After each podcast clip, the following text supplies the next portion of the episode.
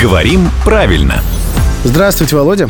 Доброе утро. От имени нашей слушательницы Марины я хочу и, и, и, свой вопрос тоже задать. Это меня тоже волнует.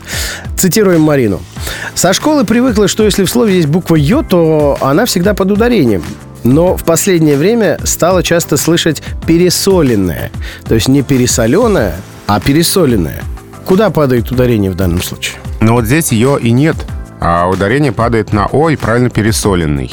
Соленый, но пересоленный. Потому что там нет ее, да? Пересоленное. Да, да, да. А может быть, э, разница тем объясняется, что все-таки в слове пересоленный ударение как раз примерно на середину слова и падает. А русский язык не любит, когда в длинных словах ударение смещается к, к концу слова или в начале слова. Поэтому здесь вот э, как-то все очень симметрично. А главное, логично. Прям большого сюрприза, я думаю, для большинства наших слушателей сейчас э, не случилось.